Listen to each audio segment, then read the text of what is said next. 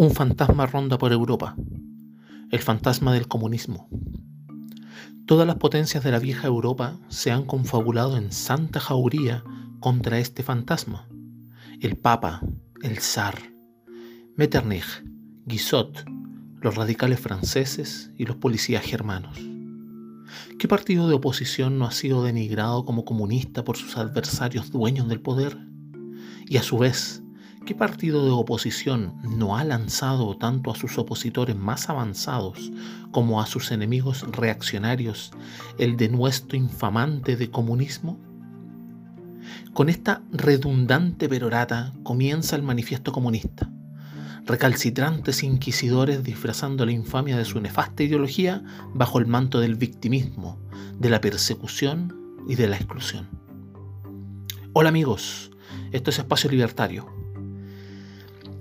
Resulta, si no anecdótico, en nuestros tiempos el escuchar este eterno victimismo por parte de la izquierda, en consecuencia de que han ganado todos los espacios, deformando mediante su dialéctica el mundo que conocemos y que ha costado lustros a la ciencia y el sentido común forjar. Al sacarnos de ese espacio de confort en el cual se encontraba la humanidad, nos trae un tema al tapete, y este es el de la hegemonía, el control, el totalitarismo, el poder absoluto sobre la masa, sobre los pueblos.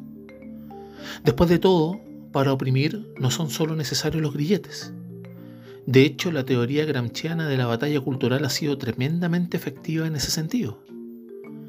¿Quién diría que de un resentimiento surgido en la cárcel, cual Mein Kampf, iba a salir una ideología tan potente en su actuar? Esta ideología o este método gramsciano actúa como una cárcel sin barrotes, sedienta de mentalidades, de destruir concepciones y mundos y en nuestros días, ya cualquier disidencia con el comunismo o el socialismo toma aires de absolutismo, totalitarismo y fascismo. Qué irónico. A lo largo de la historia, la humanidad ha tenido un constante tránsito entre la educación y la catástrofe, entre aprender y cometer errores.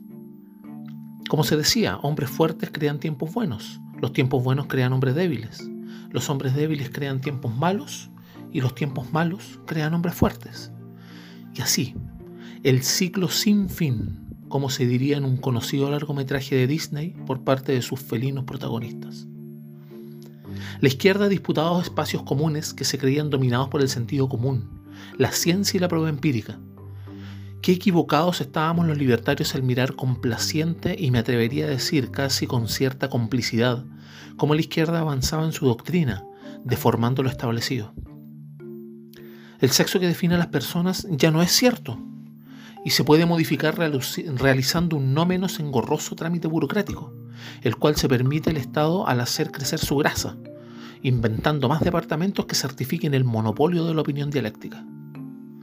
La violencia sufrida por homosexuales y lesbianas es protegida por quienes los encerraban y asesinaban en campos de concentración, campos de reentrenamiento, como se les quiera llamar fatídico doctor Suelo que se enajenaba asesinando y humillando a esas minorías en el ambiente revolucionario cubano, del cual se vende su miserable rostro como uno de los mejores y más llamativos elementos de mercadotecnia política actual.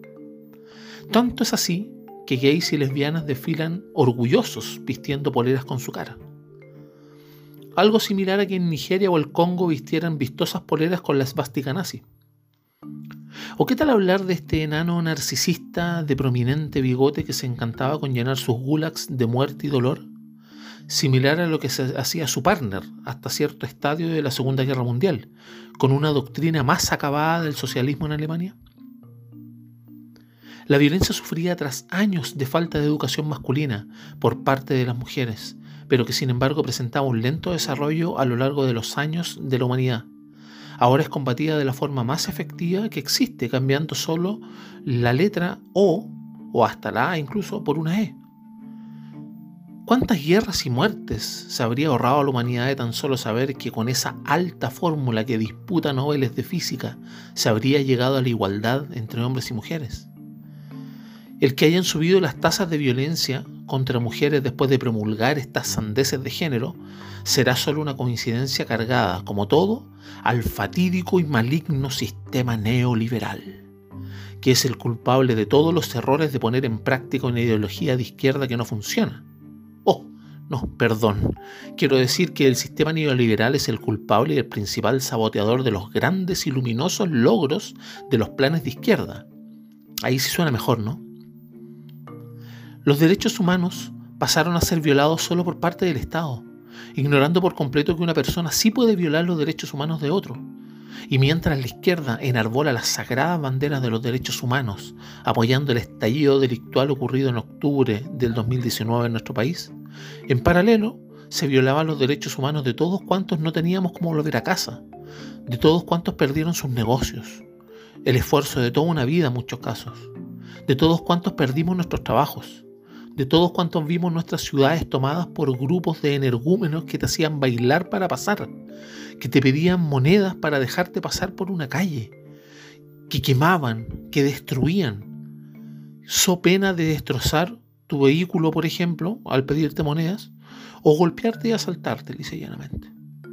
Todo en pos del pueblo y de los grandes beneficios que solo un sistema de izquierda nos puede otorgar, como pasa en Cuba, estancada en los años 50 o en Venezuela, con sus innumerables migraciones y personas buscando comida en la basura. ¿Qué tal Ecuador, que con la pandemia y la situación económica que dejó Correa, estaba enterrando a sus muertos en ataúdes de cartón? ¿O Corea del Norte y su estancamiento apreciable en cuanto documental se ha hecho? Documentales fuertemente censurados y controlados por la fuerza policial norcoreana, por lo demás.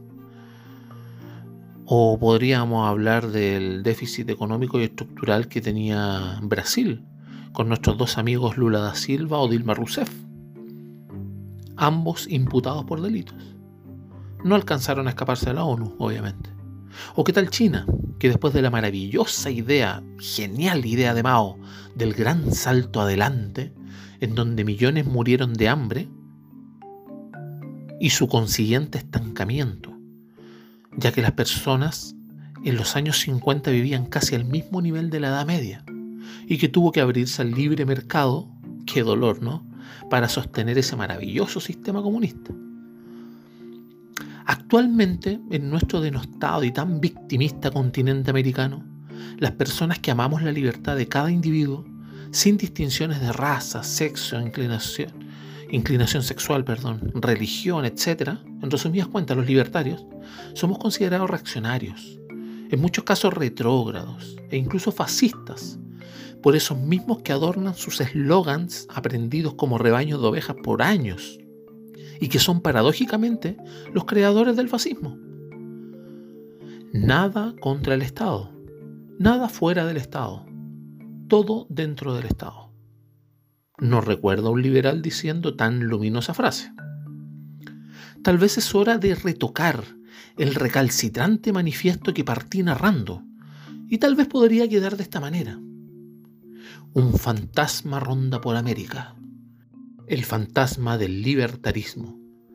Todos los representantes de la vieja ideología marxista y socialista se han confabulado en santa jauría contra este fantasma la ONU, líderes de países otrora prósperos, hasta su nefasta influencia, Bachelet, Morales, Rousseff, Da Silva, Correa, Chávez, Maduro, Castro, los demócratas y las fuerzas paramilitares siervas de sus dictaduras disfrazadas de democracia. ¿Qué partido liberal no ha sido denigrado como fascista por la izquierda dueña del poder? Y a su vez, ¿Qué partido de izquierda o socialista no ha lanzado tanto a sus opositores más avanzados como a sus enemigos más lúcidos mentalmente el de nuestro infamante de facho pobre? De estas conclusiones se derivan dos lecciones, parafraseando al eterno cesante Marx. Primero, a estas alturas, todos los movimientos políticos reconocen en el libertarismo una fuerza en potencia, que al traer cordura y razón empírica a la política, permite de una vez por todas ofrecer cambios al tortuoso y repetitivo derrotero de la política actual. No por lo demás, el libertarismo no es de izquierda, no es de derecha, como dicen algunos, está delante de ellos. 2.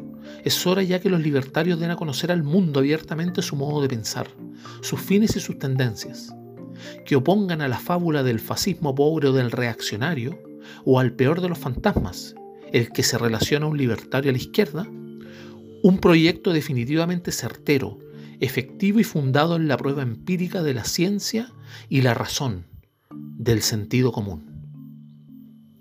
He parafraseado a Marx no por ser un fan suyo, sino más bien para demostrar que la dialéctica también puede jugar en contra, pues esto es como un ladrón que roba ladrón, con la salvedad que mediante la dialéctica de los conceptos deformados de la izquierda, llegamos inevitablemente a los conceptos correctos, los de origen, fundando las críticas sabidas en contra de estos retóricos socialistas y marxistas, que tanto mal han causado, en pos de generar un bien que siempre está en el futuro, nunca aquí, pero que son los mismos que siempre detestan y denostan el desarrollo imperfecto, pero ya existente.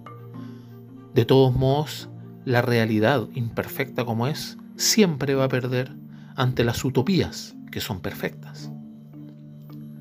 Hacen todo lo posible por llevar al despeñadero a países completos, en pos de ese sueño, de ese sueño que más temprano que tarde se transforma en una interminable, agónica e indolente pesadilla. No perdamos el impulso, libertarios. Que viva la libertad.